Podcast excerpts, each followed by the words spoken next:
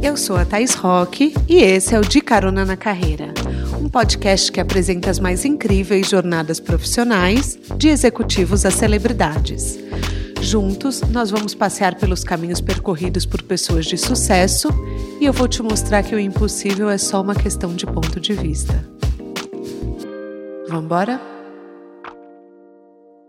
São 25 livros escritos, 5 obras adaptadas para o cinema e traduções publicadas na França, Itália, Espanha, Alemanha, Portugal. Ou seja, gente, a minha convidada de hoje é um tremendo sucesso na sua profissão. Hoje eu vou conversar com a Talita Rebouças, escritora infanto-juvenil, apresentadora e em alguns momentos também atriz e ela vai falar do caminho dela na literatura. São mais de 2 milhões e meio de livros vendidos e uma coragem muito grande de lutar pelos próprios sonhos. Isso é o que eu mais amo nela. Apertem os cintos que a estrada da Talita já começou.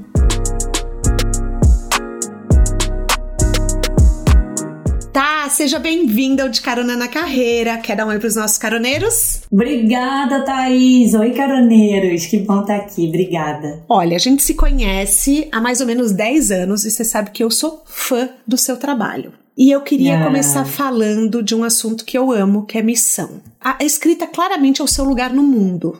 E você nasceu para fazer isso? Você se considera uma escritora intuitiva, já que você nunca fez nenhum curso na área? Como que foi começar a escrever? Assim, o primeiro passo? Bom, o primeiro passo foi é, quando eu era pequena, né? Com 10 anos eu fazia meus livrinhos ilustrava, grampeava, fazia capa. E aí, quando eu me formei em jornalismo e que eu trabalhei em, em, veículos bem legais, né? Na Gazeta Mercantil, na Globo. Eu sentia falta de inventar história, porque era o que eu gostava de fazer.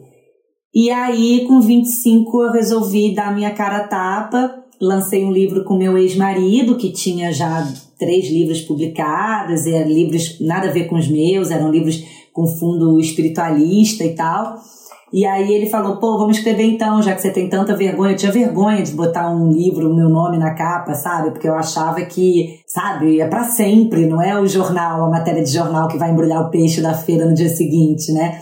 Então eu tinha muita vergonha e aí ele falou pra gente ir junto, aí a gente lançou um livro e aí a editora gostou tanto da minha escrita que encomendou Traição Entre Amigas.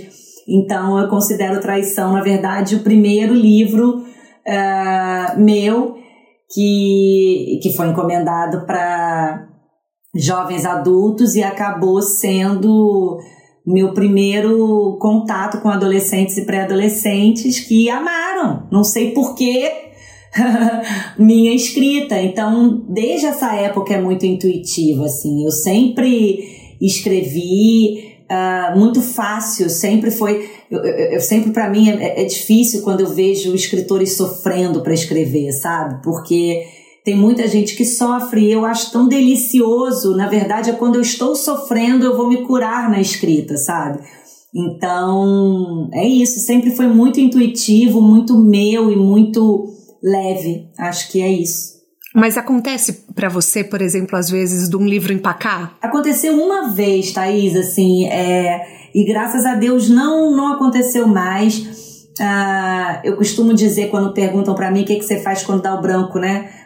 Branco é uma coisa que acontece, faz parte, às vezes demora, mas volta. E o, o que eu falo é fica distante daquilo, sabe? Não fica insistindo. Uhum. Só que a primeira vez que isso aconteceu, e única, na verdade, na verdade não, porque nesse último livro que eu entreguei agora também deu. É, é, eu fiquei um tempo sem conseguir é, escrever. Esse livro foi na época do Harry Potter, sabe? E as uhum. pessoas muito enlouquecidas com Harry Potter, me pedindo um fala sério mágico, fala sério magia, fala sério. Eu queria fazer um livro de magia e graças a Deus deu branco porque estava muito ruim. Então eu não ia ser, eu não ia ser um livro bacana, entendeu? Então eu fico muito, eu, eu agradeço muito a Deus por ter bloqueado a minha criatividade naquele momento. Não, tudo bem, mas assim, sempre, tipo assim, você sempre vem com uma ideia do nada ou é encomendado normalmente? Não, é uma ideia do nada. Isso sempre foi. Os títulos vêm do nada, as ideias vêm do nada. quero fazer um livro sobre uma menina que sofre bullying. E esse do, do Confissões de uma Garota Excluída foi o primeiro que eu tive a ideia. Só assim, eu quero escrever um livro sobre uma menina que sofre bullying e que tem um nome esquisito que eu queria dar um nome bem esquisito pra Teanira, ela. Teanira. Eu também. Eu tô na, eu tô na metade do garoto, tá? É, assim, o Gonçalo acabou de chegar preferido. no Brasil, tá? Nossa, tá maravilhoso então. Tô Acho nessa tá parte. Bem... Hoje eu acabei, eu, eu não consegui acabar de ler a, a, a, pra entrevista, mas eu falei, gente, o Gonçalo acabou de chegar, ele tá ensinando as gírias, sabe? Ih, amo! E só melhora, só melhora. Eu amo esse livro, eu amo essa série, na verdade. E aí o Confissões da TT foi o primeiro que eu não tinha ideia do fim. Porque normalmente, e as minhas histórias são simples, né, Thaís? Não é tipo Rafa Montes, que tem que aqueles assassinos todos na cabeça dele, as tramas todas. Os meus livros, as histórias são muito simples. É, o que eu gosto mesmo é de inventar gente, é de fazer gente verossímil, é de fazer gente que existe, sabe? Que podia ser amiga do leitor, que podia ser o próprio leitor. Uhum. Então, as minhas histórias né? Você vê, fala sério, mãe, é um sucesso estrondoso até hoje e nada mais é do que uma história de uma mãe com uma filha, como tantas que existem, sabe? Então a TT foi o primeiro que eu realmente não sabia onde eu ia chegar, mas as ideias surgem assim, no banho, é, no trânsito. É muito legal escrever e cada vez eu sou mais apaixonada e, e todo dia eu agradeço, sabe? Assim, que, que bom que, que que Deus me deu esse dom e que bom que eu uso, sabe? Porque uhum. ao longo de todos esses anos eu já entendi o bem que, que o meu trabalho faz para tanta gente, sabe? Tanta gente que sai de depressão, tanta gente que passa a se entender melhor, tanta gente que passa a se relacionar melhor com os pais. Então, é, é hoje, principalmente assim depois da pandemia, que eu vi o quanto é, é, o quão importante era a companhia dos meus livros para os adolescentes, sabe? Uhum. Nesse momento que eles estavam enclausurados, sem amigos, em casa, né, sem poder ver ninguém.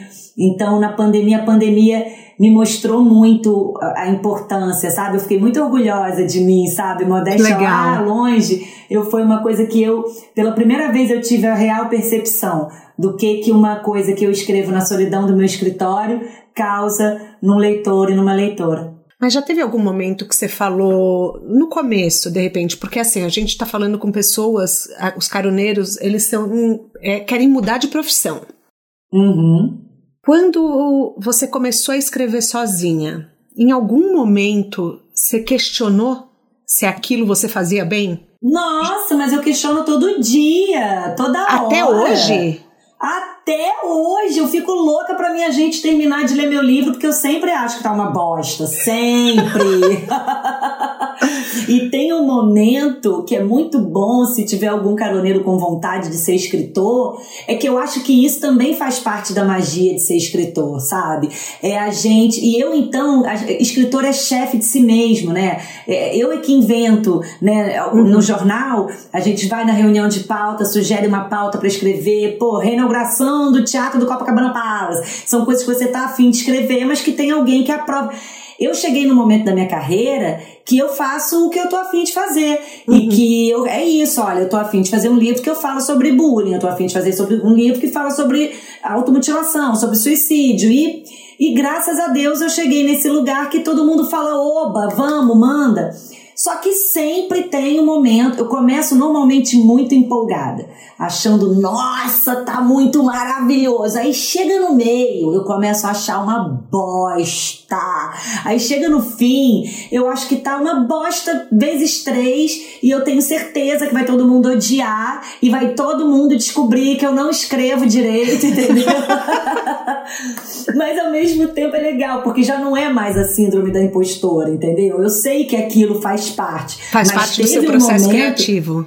Exato, mas é claro que lá no começo, quando eu deixei de ser uma jornalista para ser uma escritora de ficção, é, é, óbvio que eu tinha certeza que em algum momento iam descobrir que eu era uma farsa e que eu não era merecedora de, daquilo. Imagina tanta gente melhor que eu e eu tô vendendo livro no Brasil, não é possível, o que, que tá acontecendo?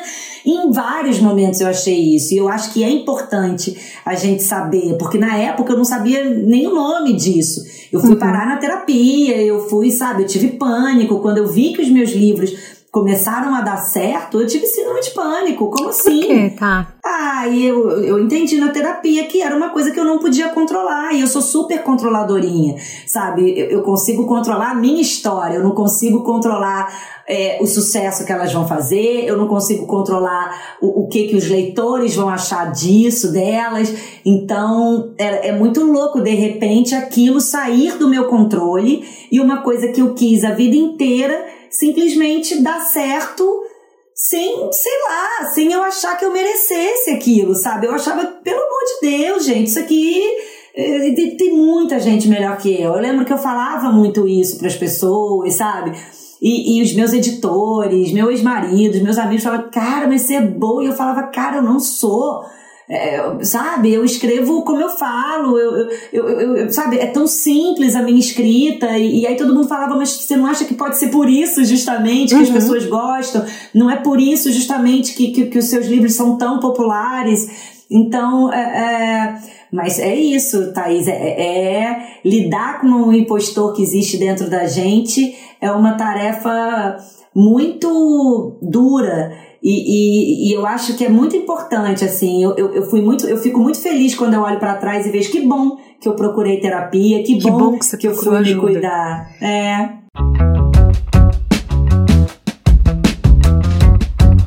Como funciona a sua rotina de escrita? Por exemplo, você tem uma liberdade, você é a sua própria chefe. Quantas uhum. horas por dia você dedica à escrita? Hum, eu acho que umas seis. Mas eu acho que de seis a oito, assim. Tem, tem, tem uma rotina, por exemplo, você senta, você... Tem. Na verdade, eu só consigo trabalhar depois de comer. Então, eu acho muito chato gente que me manda mensagem, tadinha das pessoas, elas não têm noção de que eu sou louca, mas assim, eu, eu não funciono antes de comer, de almoçar. Eu não funciono. É, é, é, muito raro. Claro que eu já criei coisas, mas assim, sabe, de manhã, hoje uma amiga minha que tava querendo marcar uma live comigo, não sei o quê, ai, me manda uma foto, não sei o que, eu falei, gata, são nove da manhã. Eu acabei de acordar, para de me dar função, cara. Então, porque eu não tô nem trabalhando, e aí eu vou ficar trabalhando pros outros. Então, normalmente a parte da manhã é a parte chata, sabe? O máximo que eu faço no computador é pagar conta, é, responder e-mail.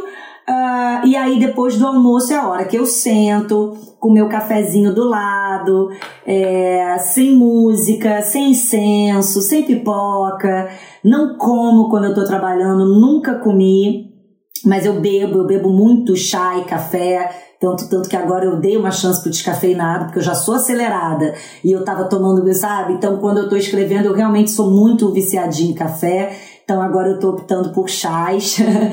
É, eu gosto muito de escrever bebendo coisa quente, não sei porquê, eu acho que me dá um. O mesmo aconchego que me dá na garganta, me uhum. dá na, na, escrita, sabe? Faz quentinho. É, e, e aí eu escrevo. E aí.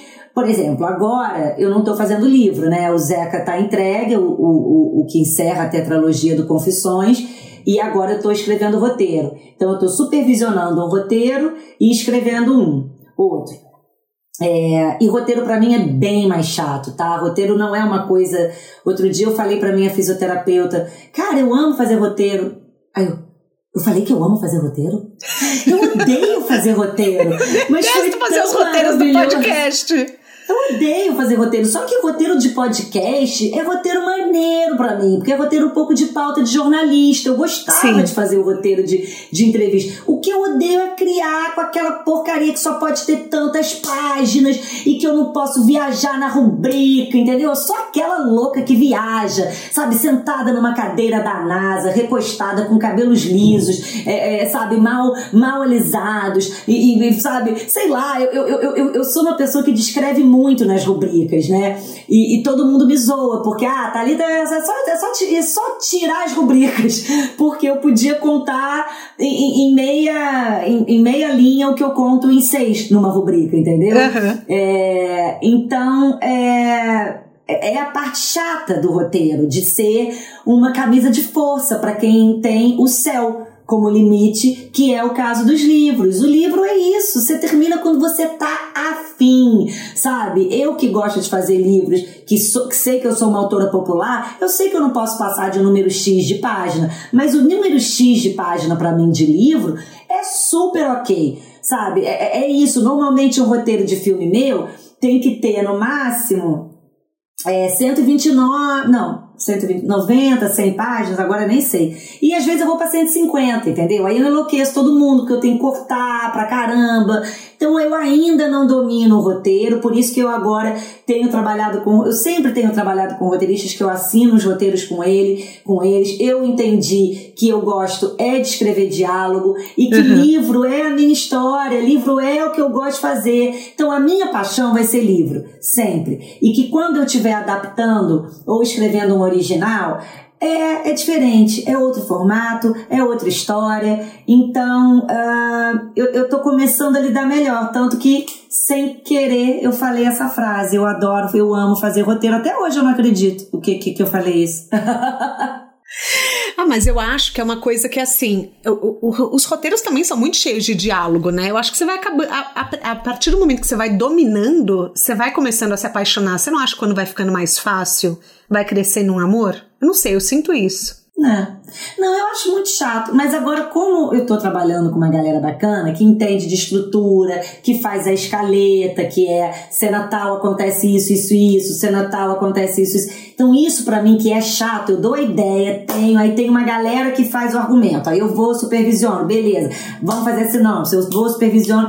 Essa parte que eu nunca fiz para livro e que tem no cinema, eu acho chata. Eu não quero ficar escrevendo sinopse para convencer ninguém, nem para explicar para produtor, não sei o quê. Ó, eu explico, aí tem uma galera que me traduz, manda para mim, eu faço, ó, dou uns ajustezinhos e tal, e pronto. E aí eu, ultimamente, nos meus últimos roteiros, eu tenho feito realmente, basicamente, é, os diálogos, que é o que eu gosto de fazer na vida, entendeu? Uhum. É, é, o que eu acho bacana e é o que eu acho que faz um, um, filme, né? Assim, não adianta ter uma história boa e diálogo ruim, do mesmo jeito que não adianta ter a Fernanda Montenegro se a história é uma bosta, entendeu? Não Sim. adianta, não existe Glenn Close e Anthony Hopkins que vão salvar uma história ruim.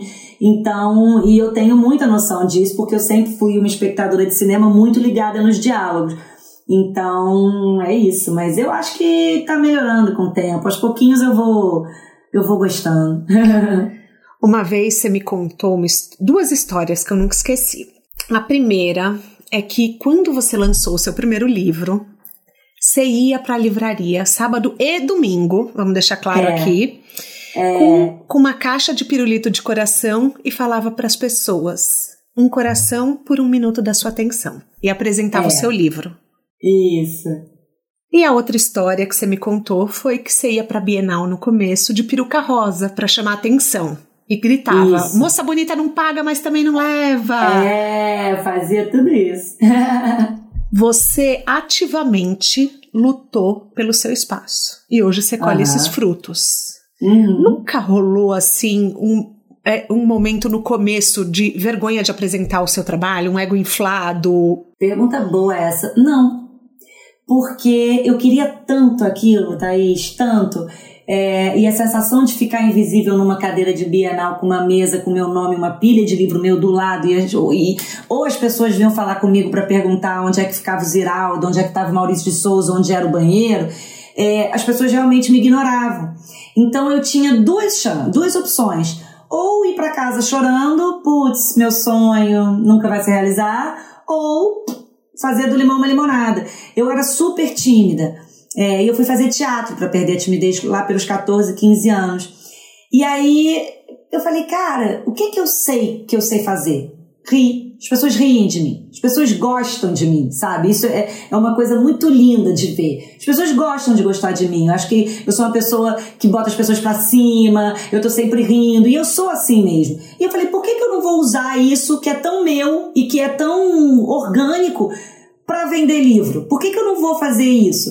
Uhum. E aí não deu outra. E ali, na verdade, aquele dia eu descobri que as pessoas, sabe, aquele dia eu tive a confirmação de que as pessoas gostam de mim, sabe? Porque um bando de gente, quando me viu subindo na cadeira, assoviando e falando, vai que eu fico famosa amanhã, aí vocês não vão ter que pegar uma fila zigue-zague pra pegar meu autógrafo, vocês já vão ter o meu autógrafo! E eu falava isso com graça e com leveza, e as pessoas depois do choque inicial, né, que elas tinham tipo, quem é essa louca? Elas pensavam, pô, se ela tá pagando esse mico é porque ela acredita muito nela. E é exatamente isso, sabe? Eu acreditava tanto que eu podia viver daquele sonho de menina que eu falei, por que não? Que, que, que mais pode de que, que de ruim pode acontecer? As pessoas rirem de mim e irem embora. Só que não, as pessoas não só não riram de mim, como fizeram uma fila e eu não parei de autografar e os livros esgotaram e no dia seguinte a minha garganta acabou e foi aí que entrou a peruca rosa, porque já que eu não podia gritar, as pessoas olhavam para mim por outro motivo e eu falava baixinho, ai, já que você olhou para mim, deixa eu te falar, sou autora desse livro aqui e aí já fazia o discurso todo. Então, é, e fiz isso nas livrarias durante muitos anos, assim, foram fins de semana inteiros com meus amigos na praia e eu rodando as livrarias do Rio, assim, da Baixada a São Gonçalo, uh, sabe, de Petrópolis a por Norte Shopping, por anos, por anos. Eu acho que eu fiz isso uns bons dois anos, assim. Você tá brincando. Eu nunca imaginei. Acho Achei que, que fosse, tipo assim, no primeiro livro, ponto, acabou. Não, foi no primeiro livro.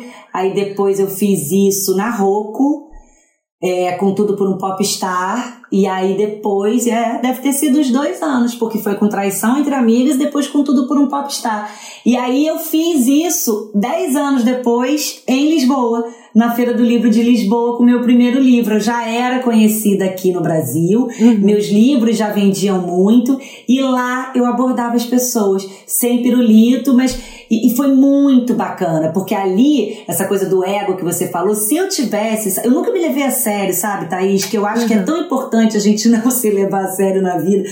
Porque se eu tivesse entrado numa, ai, não, eu já sou best-seller no Brasil, não vou pagar esse mico aqui em Portugal, eu ia sabe, eu ia perder uma imensa chance que, que, que o destino me deu de viver toda aquela delícia da minha primeira fase da carreira, sabe? Porque eu tenho tanto orgulho, sabe? Eu fico emocionada de lembrar, eu tenho tanto orgulho de lembrar todas as vezes que eu pensei em desistir, todas os sábados e domingos que às vezes eu vendia dois exemplares de livros, sabe? Abordava, sei lá, 30 pessoas e duas compravam, às vezes nenhuma comprava e em nenhum momento eu esmoreci. Pensei em desistir? Pensei, mas ao mesmo tempo eu tinha uma coisa dentro de mim de que eu falava, cara, tem tanta gente que gosta, tanta gente que ama quando lê.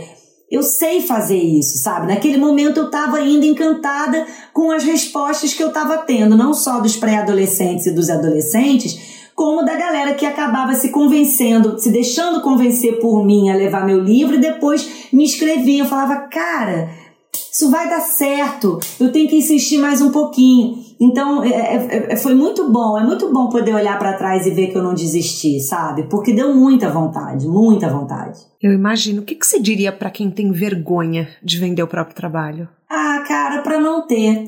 Porque a concorrência é tão grande, e eu sempre pensava isso. Quando você vai numa Bienal, é que você vê o tamanho da concorrência, né? Você vê que você é uma poeirinha de estrela ali dentro, né? São milhões de títulos. Então, assim, se você não tiver a cara de pau que eu tive, é, eu já vi quantas vezes eu vou em feira de livro, é super emocionante. Eu vejo autores plantando bananeira, tocando violão, é, é, ou, ou, com nariz de palhaço. Eu vejo cada um usando a minha história é, e, e, me agradecendo. Se hoje eu tô aqui é porque você me deu coragem, é porque você me inspirou. Eu sempre falo para as pessoas: encontre a sua própria cadeira, encontre a sua própria peruca. Você não precisa se violentar. Se você se violentar, tá errado em qualquer momento da vida, em qualquer lugar mas é, quando você encontra a forma de vender, e isso vale para tudo, Thaís, é para uma reunião de, de, de, de emprego, sabe, para uma entrevista de emprego, uhum. é quando você tem que se posicionar com alguma coisa com seu chefe, é, então saber se vender é uma coisa extremamente importante. Eu acho que cada vez mais.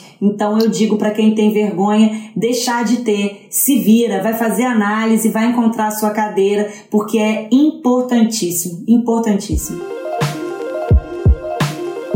Caroneiro, eu cheguei para falar com o empreendedor que existe dentro de você. Abrir o nosso negócio é uma decisão que requer planejamento e estruturação.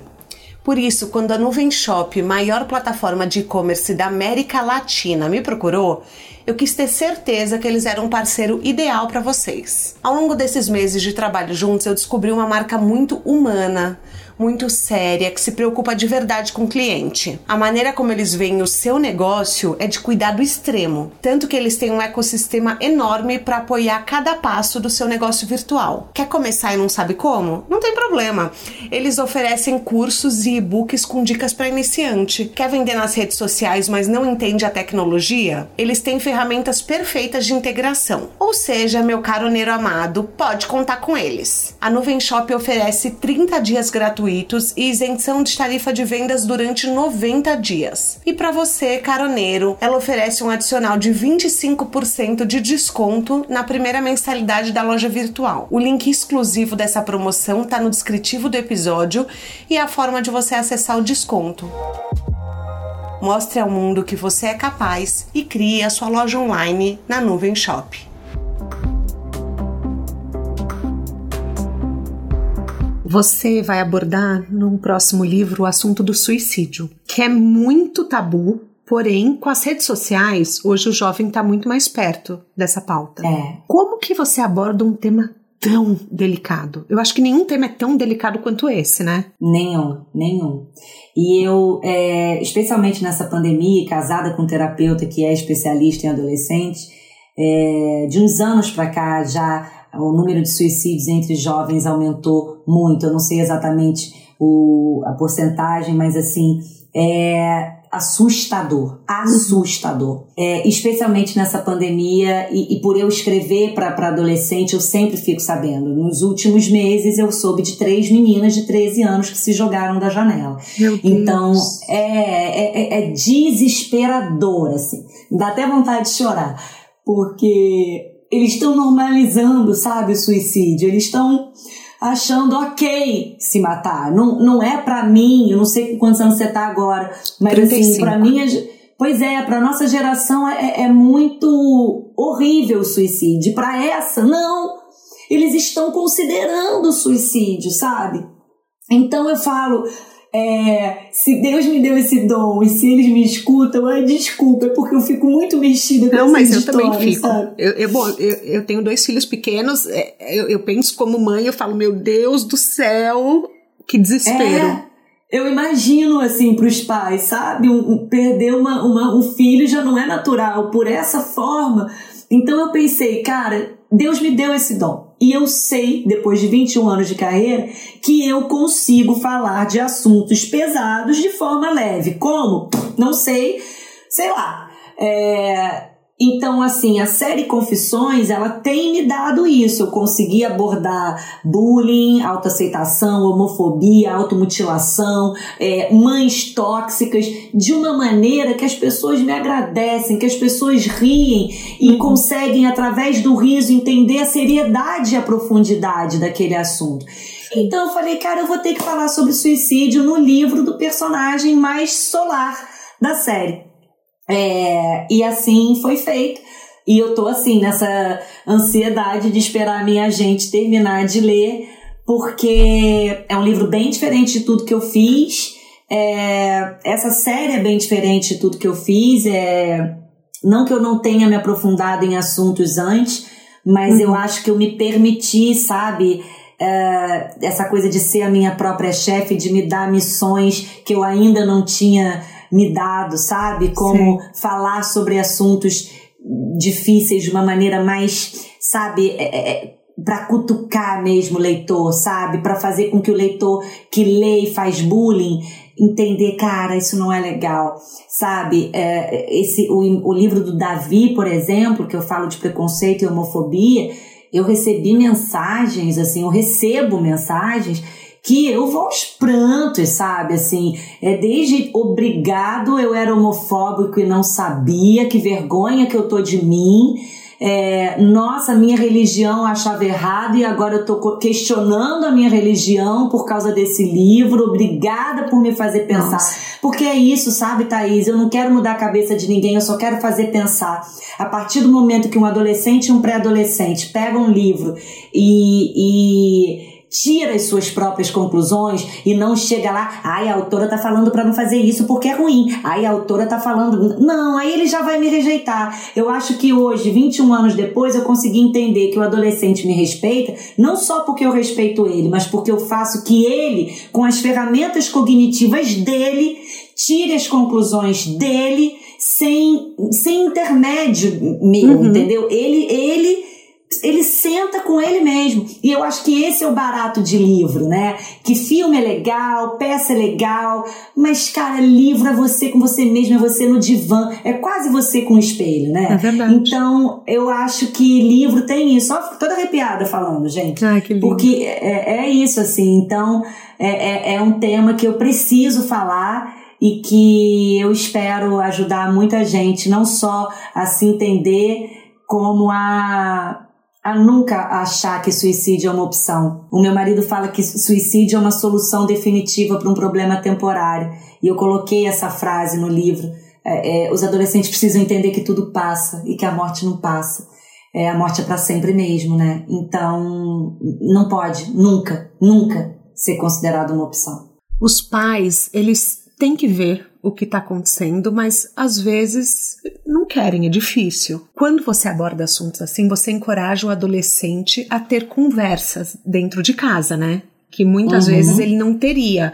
Já aconteceu assim dos adolescentes pedirem para os pais lerem seus livros? Muito, muito, muito, muito, muito, muito, muito, muito.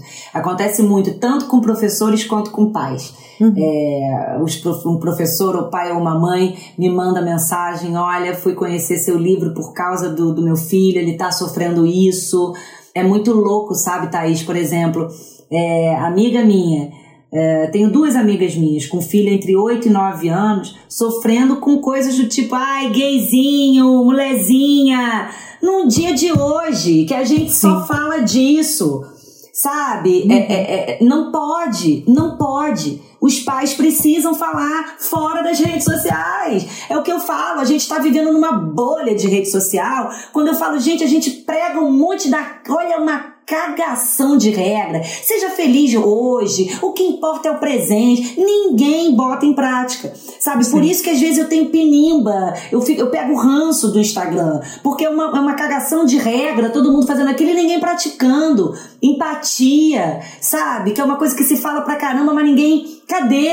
Na hora de se colocar no lugar do outro de verdade, não se coloca. E os pais têm que se colocar no lugar dos filhos, sim. Os fi e, e, e é muito louco, porque o meu marido fala isso, e a gente fala isso no livro que a gente está escrevendo, de não ficção. É, os pais, quando o filho vira adolescente, eles esquecem de dar colo para os filhos. Pai e mãe adoram brincar e botar no colo as crianças. Uhum. E quando eles ficam, quando eles entram naquela fase de revirar o olho, aquela fase que eles não estão mais com aquela voz fofinha, aquela voz que eles já ficam arrogantes e donos da verdade, os pais acham que ah, meu filho tá arrogante, quer cortar o cordão, o cordão umbilical, então vou ficar longe. Não! É o contrário. É a hora que mais ele tá precisa tá de você, outra né? pessoa, exato. E ele tá precisando de colo. Em que momento os pais acham? Eu entendo, é difícil pra caramba. A pergunta que eu mais escuto há anos é de pais e mães desesperados na minha fila perguntando no meu ouvido: quando é que acaba essa fase? Porque eu imagino o desespero. Eu imagino que não seja fácil mesmo. Você tinha uma criança fofinha e agora você tem um cara cheio de hormônio que, que argumenta, que grita, que, que é agressivo, né? impaciente, né? que confronta. Mas que faz confronta. parte também da. Assim quando você está é, quando você vai criar sua personalidade, saber os seus limites, né? Até onde você vai. Pelo Exato. menos eu, quando, quando era adolescente, eu fui aos extremos para depois encontrar um equilíbrio. E todo mundo. Só Sim. que parece que pai esquece. Porque eu acho que a infância, por mais problemas que tenha, é muito mais fácil de resolver do que quando chega nesse momento, né? Que rebelde acaba virando a palavra que define o adolescente, né? E na verdade é isso que você falou. Ele tá só tentando se entender, indo de um extremo ao outro, pedindo limite igual as crianças pedem, só que de uma outra maneira. Então uhum. é muito importante que os pais se coloquem no lugar dos filhos e lembrem o quão importante foi receber colo e não minimizar um dos erros, um dos maiores erros dos pais é, é, é fazer é, falar, ah, isso é dramática, que eu até boto isso no, no Confissões de uma Garota Excluída e Mal Amada e Dramática, porque é, é, é a mãe, aquela família tóxica, achincalhando a protagonista do começo ao fim. É, e eles não estão sabendo que eles estão fazendo aquilo. Sim. Mas os pais que entram numa de falar, ah, deixa de mimimi, isso não é bullying, no meu tempo não tinha nem esse nome, isso acontece. E aí, quando você vê as marcas que um bullying é capaz de deixar numa pessoa, que quando eu fui escrever esse livro, eu recebi mais de 5 mil mensagens de gente de todas as idades, não foi só de adolescente. Tinha gente de 40, gente de 50, me falando que trabalhava até hoje na análise coisas que sofreu quando tinha 15, 14 anos. Sim. Então é sério e é preciso falar sobre isso. Você sabe que a primeira vez que eu entendi que eu tinha um corpo não padrão eu me lembro como se fosse hoje. Eu cheguei numa festa e um menino falou: Você é a Thaís? Eu falei: Sim. Ele falou: É verdade que você pesa 22 arrobas? E eu não sabia o que era arroba. Aí eu falei: Eu não sei. Aí eu fui para casa e falei pro meu pai: Pai, quanto é uma arroba? E sei lá, acho que era 22 quilos, eu não lembro. Cada arroba. Aí eu olhei e falei: Meu Deus. Aí eu pensei: será que eu sou, tipo, será que eu sou gorda? E aquilo me marcou de uma forma, porque todo mundo começou a rir em volta dele. E eu lembro que eu fui, fui trabalhar isso durante, depois de muito tempo, porque quando eu fiquei mais velha, eu fui fazer uma lipoaspiração por pura vaidade. Tive uma tromboembolia e fiquei 18 ah. dias no hospital.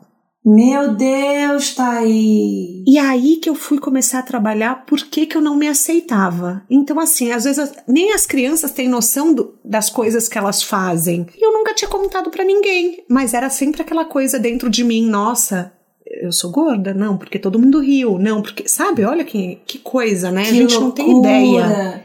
A gente... Não, do mal que você tá fazendo. Exatamente. De julgar uma pessoa pela balança, entendeu? O importante não é o peso, é o caráter, mas a gente não sabe isso, entendeu? Quando a gente é mais novo. E aí Exatamente. isso fica na cabeça e. Você falou do Falando Sério sobre Adolescência, é. que é o seu primeiro livro de não ficção e um livro com o Renato, seu marido. É. Vai ser de A a Z, né? Sobre automutilação, sono, ansiedade, bullying e outros temas. Vai ser pros pais só, quem é o público? É. Vai ter duas vozes? Vai ter duas vozes. Na verdade, é uma conversa entre a arte e a ciência. E eu acho que isso é que é bacana, sabe? Porque ele fala para mim, é impressionante como tudo que eu estudei na faculdade você faz de uma forma intuitiva tão bonita.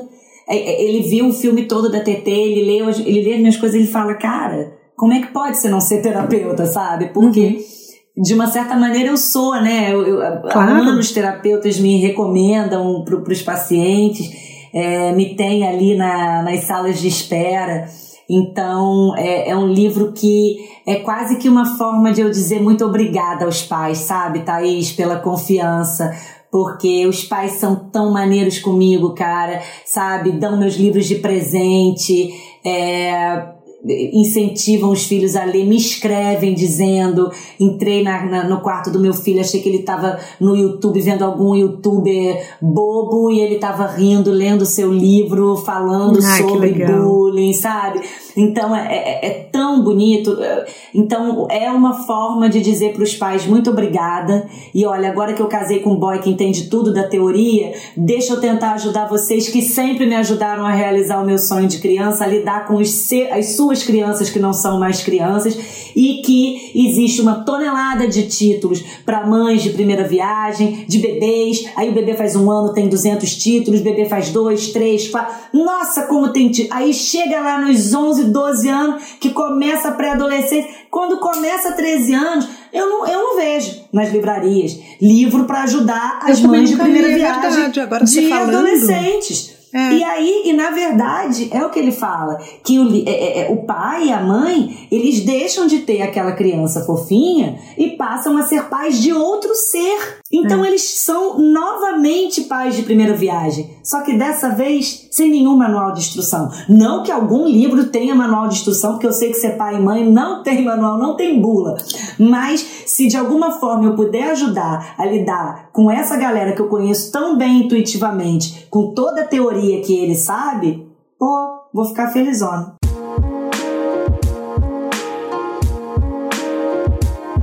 Agora vamos falar. É uma obra do destino, a sua alma gêmea ser um psicólogo especialista em adolescentes. Assim, mais par perfeito não há. Um beijo, Renato. Assim, eu, eu fico chocada. chocada de... Eu também, Thaís. Gente. Demorou, mas chegou, né, cara? Chegou. E é tão lindo ver assim, sabe? É, a gente se conheceu na pandemia, eu achei que ia ser um sexo pandêmico, e olha aí, a gente não desgrudou, sabe? Uhum. É, e, e, e é muito doido porque. Eu não tava nunca mais, sabe? Eu já tinha tido um casamento e um outro quase casamento, em casas separadas. E eu falei, cara, eu já tô legal de casamento. E não, e ele, sabe, ele botou aliança no meu dedo, ele me pediu em casamento, e ele, sabe, ele veio morar comigo, ele, sabe, e eu, eu tô morando junto, coisa que eu nunca achei, e tá sendo muito maravilhoso. Então é tão bom ao mesmo tempo poder inspirar as mulheres da minha idade, sabe? Que estão desgostosas, que estão achando que ah, já era, minha, minha, já passou a fase de eu me apaixonar. E não, eu sou uma fã do amor, sempre fui. Então, poder falar para as pessoas que não importa a idade que você tenha, o amor pode chegar e, e chegou quando eu estava absolutamente desprevenida, não querendo. Eu só queria realmente a pandemia deixou todo mundo louco, né? E eu tava lá, tipo, eu e, né, meus brinquedinhos lá em casa, sozinha. Uhum, e, e de repente chegou um, um cara que eu falei, ó, oh, vou aí. E aí quando eu, quando eu fui, eu, eu, é isso, as pessoas, os terapeutas que começaram a me conhecer por causa dele, falaram, nossa, eu queria ser uma mosquinha para ver a conversa de vocês, eu queria... E eu falei, cara, que ideia boa, por que, que a gente não escreve? Por que gente não Porque escreve, as nossas sim? conversas são realmente muito maravilhosas, né? Essa coisa do suicídio, né? Que, que eu fico sabendo e tal ele me conta casos dele, né, da, da clínica. Então eu fico muito é, feliz. Eu acho que a vida está sendo muito bacana comigo. Eu já falei para ele que assim a coisa é para pelo menos 20 anos, entendeu? Eu não quero nem considerar menos de 20 anos. E acho que realmente é para a vida toda, sabe? Então é muito bom poder me apaixonar já bem madura e de uma forma diferente, tão plena e arrebatadora. Eu sou muito apaixonada pela gente, assim, sabe? Pela história. Você não pensa em escrever assim para as mulheres que estão de repente desiludidas do amor, que acham que não vão mais encontrar, assim, para uma outra faixa etária, tá? Penso. Eu estou muito pensando, eu estou com alguns projetos, é, não só esse livro, né, para pais e mães, eu estou com um projeto de documentário sobre empatia com o Renato, uh, eu estou com um projeto de uma série que é inspirada no podcast que eu tive com a minha melhor amiga, minha comadre, que é, se chama Unidas pela Separação, que vai falar sobre mulheres que se separam depois de 40 e se vêm aí no mercado de novo, tendo que uhum. concorrer com as novinhas, tendo que saber se, se vai saber beijar de novo, se não vai, é, se vai ter tesão de novo, se vai encontrar um amor de novo. Então, isso já é uma coisa que está me fazendo muito bem. É, eu agora tô, inventei de fazer poesia, crônica rimada, sei lá, sobre, é, sobre mim. Se você quiser, eu até leio uma para você no finzinho. Claro, que é, quero! Que eu fiz uma que eu dediquei para minha agente, a Alessandra Ruiz, porque, é, enfim, eu vou ler e você vai entender. E é, é, é, um projeto que eu tenho. Eu nunca vou abandonar os adolescentes, até porque quase todos os meus livros estão vendidos para o cinema.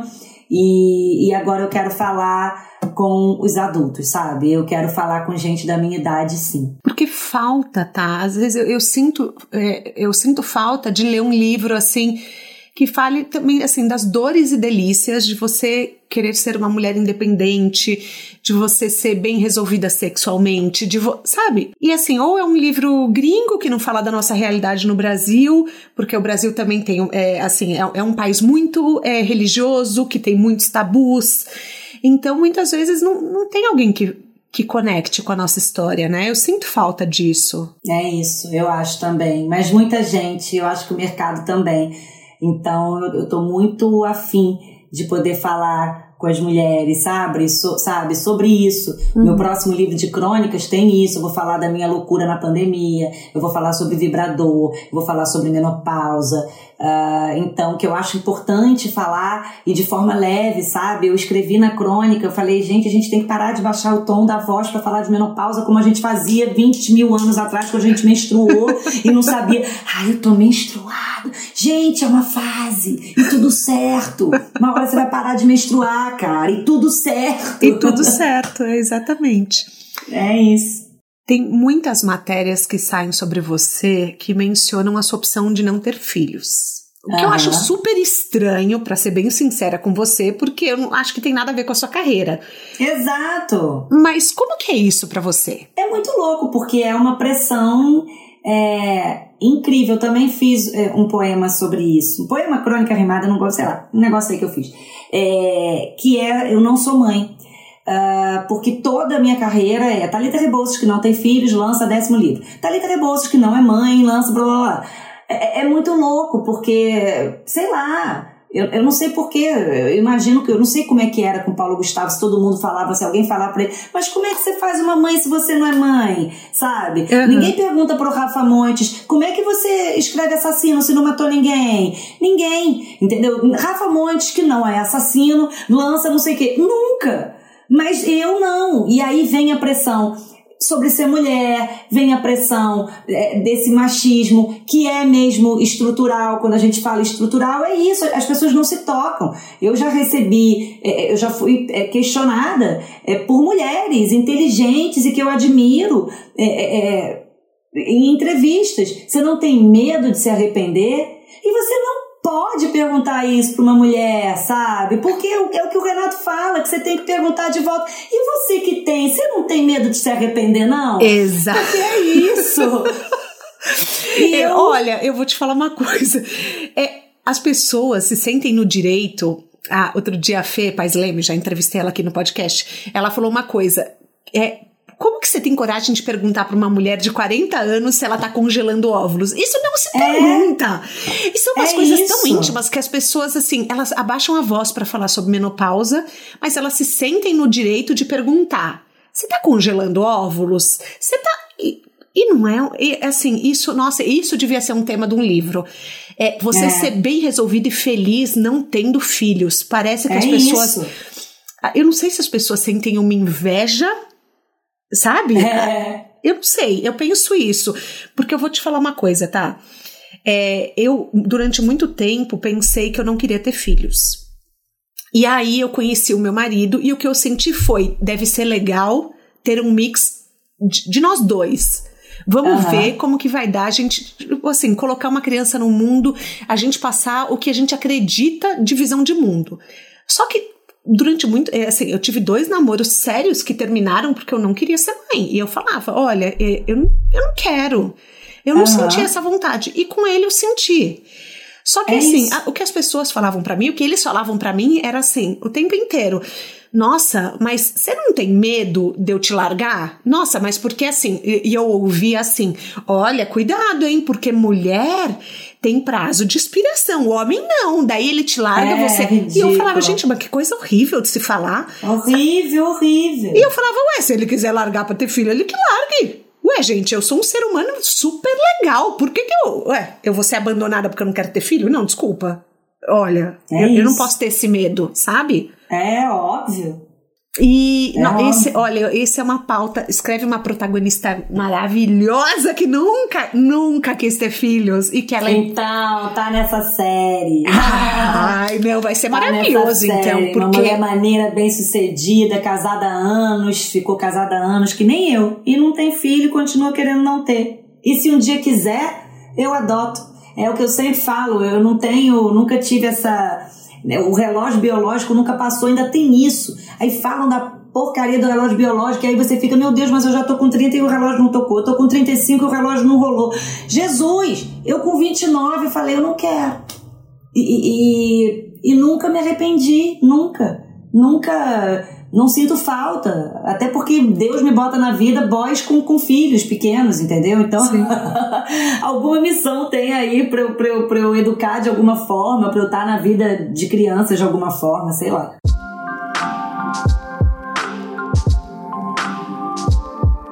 Vamos pensar o seguinte: você impacta a vida de mais jovens, de mais adolescentes, de assim, do que do que 100% das mães por aí. É, a sua missão, a sua missão é muito profunda com o futuro dos brasileiros. Quer dizer, agora, é, calma aí, né? Amor. Agora é Itália, é. Espanha, ah. Alemanha. Não, peraí, peraí, que mais? É Itália, Espanha, Alemanha. Você tá. E França! E França! Ah, é França, eu tava tentando lembrar a última. Gente! Gente, eu sei lá. Você tá se achando?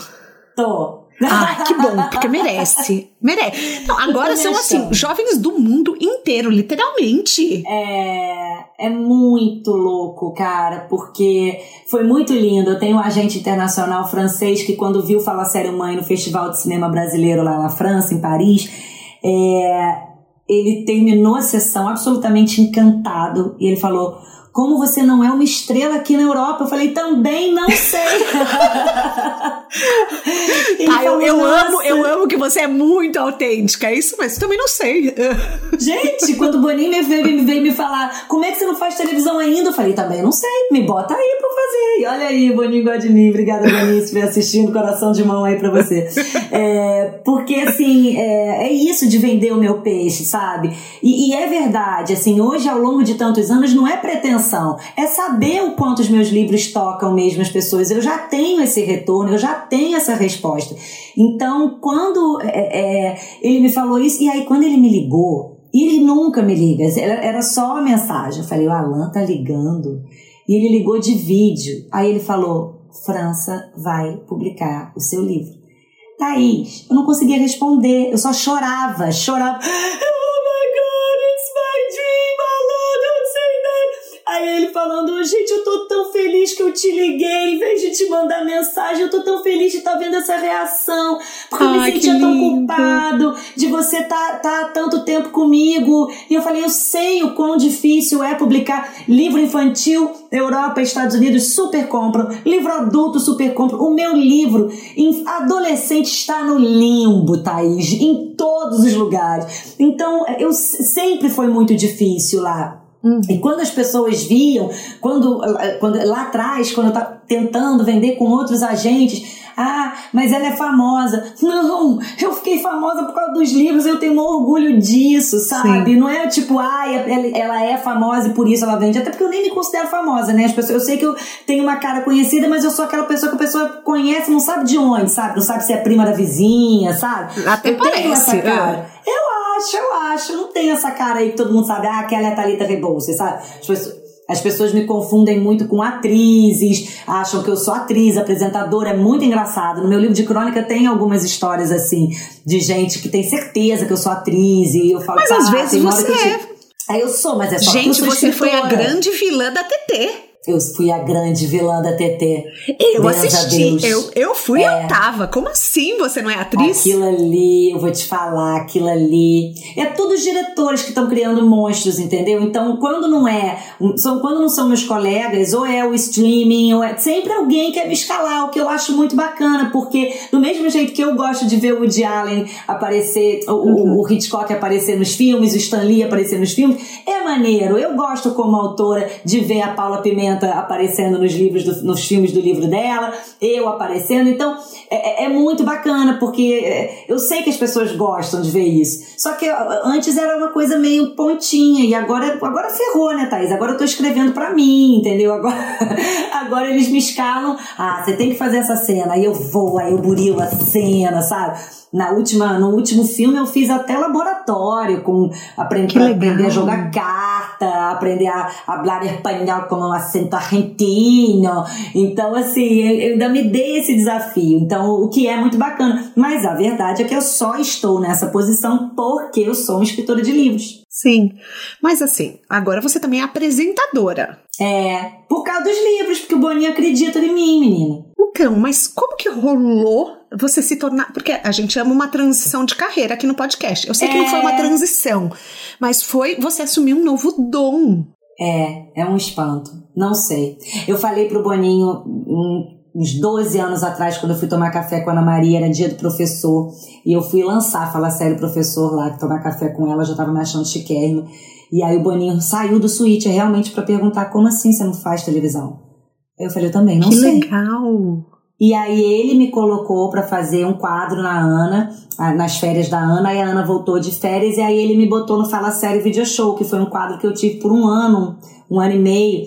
E aí quando me viram no esporte, na TV, me chamaram para fazer um quadro no Esporte Espetacular domingo. E aí eu fui vendo que eu devo ser boa, né? Porque as pessoas estão me chamando. Só que aí os livros foram ficando maiores e a televisão foi me tomando muito tempo. Uhum. O, o, eu comecei a gravar três vezes por semana e aí começou a esculhambar um pouco o meu processo de escrita.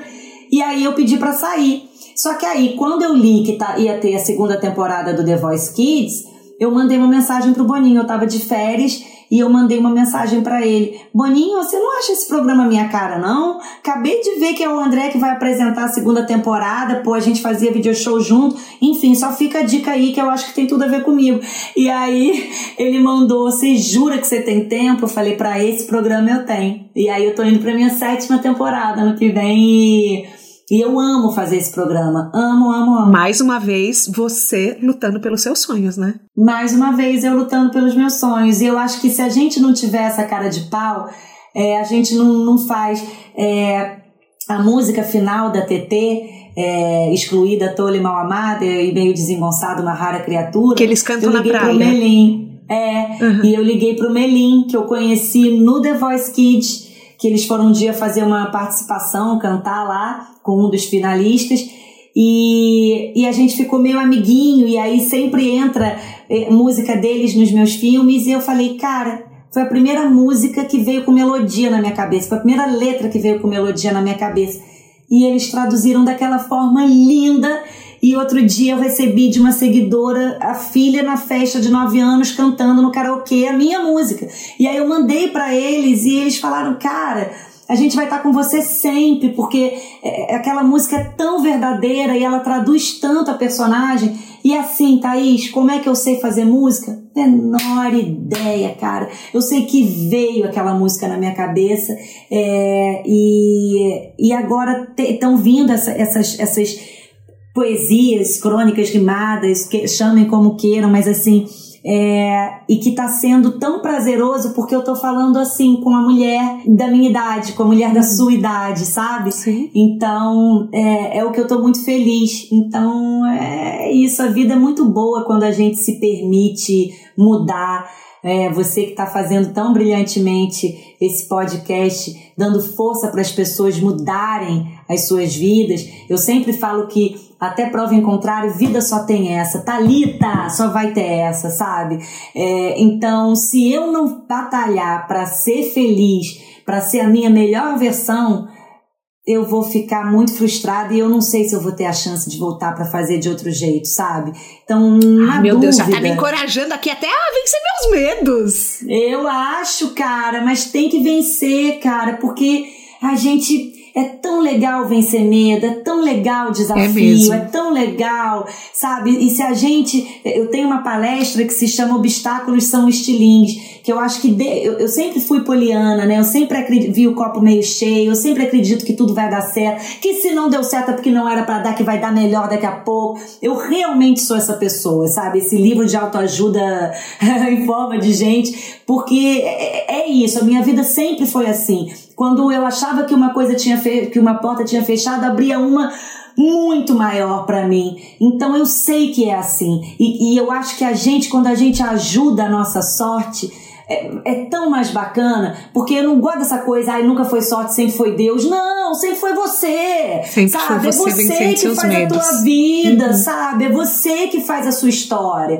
Não que eu não acredite, assim, eu, eu, eu não tenho uma religião, eu acredito que existe alguma coisa maior sim. Eu acho que isso aqui não faria muito sentido se não tivesse alguma coisa maior, mas eu não vou botar numa, num ser maior que. Não, é gente que faz a nossa vida. Então, pô, ajuda. Ou se você acredita que é Deus, ou Buda, ou Alá, o que quer que seja, ajuda essa pessoa, essa entidade a te ajudar. Sabe? Uhum. Se permita. A gente fala, fala, fala, e o que a gente fala de, leva dessa vida é a vida que a gente leva. Se a gente não acreditar na gente, é difícil as pessoas acreditarem. E isso vale para relacionamento, isso vale para profissão, isso vale para sonho.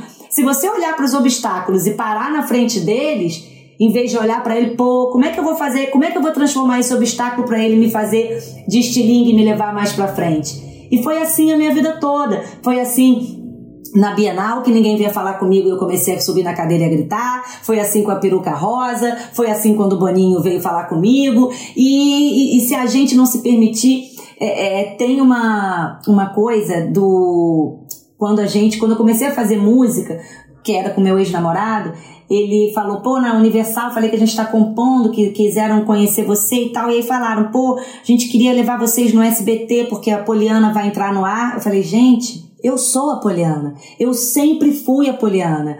É, né? É, eu sempre fiz o jogo do contente. Uhum. E aí o cara lá da música ele falou pra gente: olha, a gente já pediu para três compositores, a gente não tem essa música. É uma música importantíssima, é a música tema da personagem.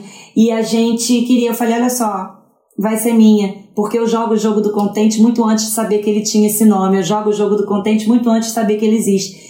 E eu saí da reunião e eu sentei no, no avião e eu falei pro Dani assim: jogo do contente, tente, tente, tente, tente ver o mundo pela minha lente para viver a vida assim alegremente. E esse foi o roteiro dessa música que foi a campeã de todas as festinhas de amigo que... meu me ligar e falar eu não aguento mais. Virou o grande sucesso da novela. Virou assim, é muito bacana ao mesmo tempo saber que eu escrevo livro para adolescente, mas que as crianças acabam gostando de mim por causa das músicas do Tudo por um Popstar, por uhum. causa das músicas de Poliana, por causa de todas as músicas. Então é muito louco saber que eu tô sempre ali pertinho deles, sabe? De, de, de da primeira, da segunda infância, da adolescência é, com música, né? Olha que louco. Por isso que agora eu quero, sabe, 21 anos dedicado a essa galera, dedicados, tá na hora de eu falar um pouquinho com a, com a galera da minha idade, de eu falar para as pessoas que tudo bem, não tá tudo bem, que tudo Exatamente. bem a gente se apaixonar pelo vibrador, entendeu? E que é isso, sabe? Que a gente.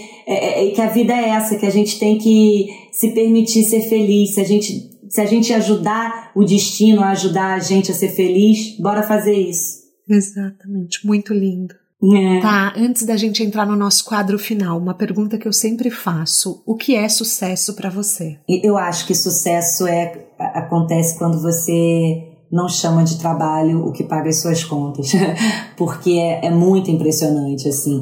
Várias vezes, o, o, Renato que me fez ver isso, eu falo assim, cara, hoje, tipo, sabe, dei entrevista pro podcast da Thaís, escrevi roteiro, fui gravar o The Voice Kids, mas não trabalhei nada, cara, porque eu acho que trabalho é só escrever livro, entendeu? tipo, Aí ele fica pra mim... 14 horas é, em pé no The Voice? Exato, exato, exato. E eu, e eu falo isso, eu chego em casa do Projac culpada por não ter trabalhado. E ele fala, amor, você trabalhou pra cacete. então é muito louco, assim, eu não considero fazer música. E aí eu descobri que é isso, eu sou tão feliz fazendo absolutamente tudo que eu faço, que trabalho mesmo, que é o que me deixa mais feliz, que é escrever livro, eu acho que é o que é o trabalho mesmo. E eu acho que eu só acho que é trabalho porque é o que me levou a, a descobrir todas essas palitas. Tá, agora me conta uma coisa. A gente tem um quadro aqui que chama Pneu Furado que é assim: toda estrada tem seu pneu furado. E muitas vezes eles ensinam mais que uma faculdade ou que um MBA ensinariam. Que erro que você acha que foi um grande aprendizado na sua vida? É aquela que quer responder, mas também não pode responder o que, que quer, sabe? Sei. tipo, depois eu te conto. Tá bom. Sei, você sabe que, assim, vendo a minha carreira, olhando para minha carreira, é, eu sou muito orgulhosa, assim. Eu acho que uh, eu tive muito mais acertos do que erros, e agora com essa pergunta que você está me fazendo pensar pela primeira vez nisso, eu estou muito mais orgulhosa do que eu já era da minha história, porque não acho que eu errei, não. E eu acho que se eu errei, eu, eu foi tão acertado o meu erro que tudo bem, sabe? Porque é isso, talvez o meu, o meu erro tenha sido querer escrever sobre uma coisa que era moda e eu quis escrever e a vida mostrou para mim que ó, não é não. Aí Deus tá com um branco na minha cabeça que nunca mais voltou, que a gente conversou aqui no uhum. começo. Sim. Então eu acho que foi isso, querer fazer alguma coisa porque me pedem ou porque tá na moda. Então é meio que quando deixou de ser orgânico. Então talvez tenha sido o meu maior erro, querer embarcar numa moda. Na sua mala de viagem, um livro, um filme, ou um documentário, um TED Talk que mudaram sua vida. É, não precisa ser relacionado à profissão. Sim, algum que te tocou. Ensaio sobre a cegueira do Saramago foi um livro muito forte para mim, que eu li lá para os meus 28 para 29 anos, tanto que eu demorei muito para ver o filme depois, que eu não queria tirar o que eu o filme que eu tinha feito na minha cabeça de uhum. mim.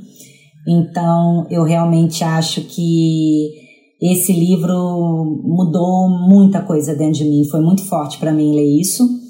Uh, um filme, eu acho que Brilha Eterno, de Uma Mente Sem Lembrança. Ai, amo! Meu Deus! Eu amo, eu amo. E eu acho que aquele filme, de uma maneira muito especial e leve, engraçada e profunda ao mesmo tempo, mostra que amor é amor, né? Não dá para pagar, você não, né? Você tem que viver aquilo, você tem que viver o luto e você tem que aceitar o amor. Às vezes, né? Porque quando é abusivo, jamais. Mas uh, eu acho que é isso. Sabe o que, que esse livro é. me mostra? Esse filme quer dizer que você vê que tem certas coisas que não adianta. O cara pegou um manual de instruções dela. O cara soube é. tudo, como acessar o mais íntimo do cérebro dela. E mesmo assim ela sentia que era errado. Então tem coisas que não dá para forçar esse filme também me passa muito isso, sabe? É isso, é isso, é isso total.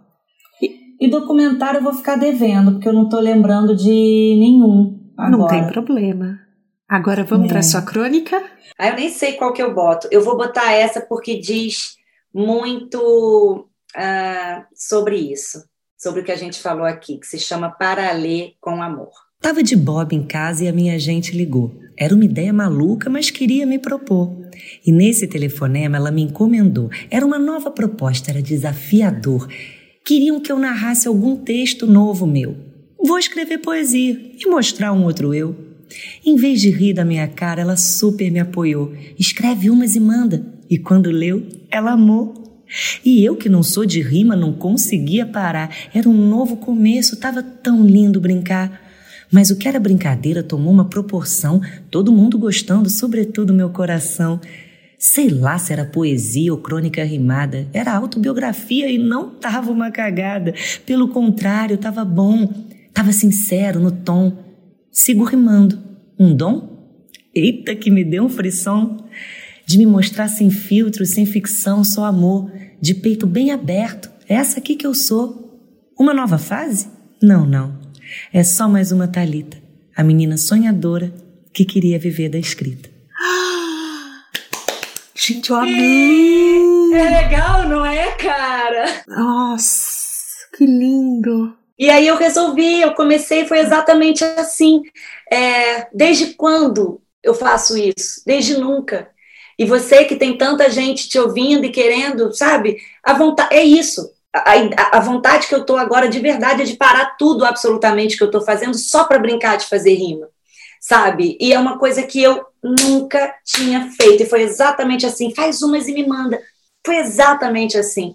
Então, se eu posso dizer alguma coisa para sua galera, para os caroneiros, é isso. Vou fazer 47 anos semana que vem e acabei de descobrir uma nova Talita. A gente pode ser várias, você várias Thaís, eu sou várias Talitas, o Matheus que está aí é, é vários, é, né? São vários dentro da gente. A gente tem várias pessoas dentro da gente. E a gente querer se limitar a ser uma pessoa só, a gente querer é, é, é querer se colocar numa gaveta, não tem gaveta, a gente pode ser quantas gavetas a gente quiser.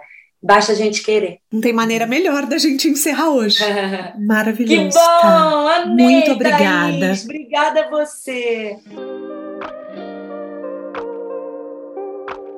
Olha, eu, eu sempre falo algum aprendizado que eu tive no podcast e, e hoje, assim, eu acho que mais do que nunca a necessidade da gente ter coragem. Eu acho que esse episódio não pode se chamar Viver de Escrever.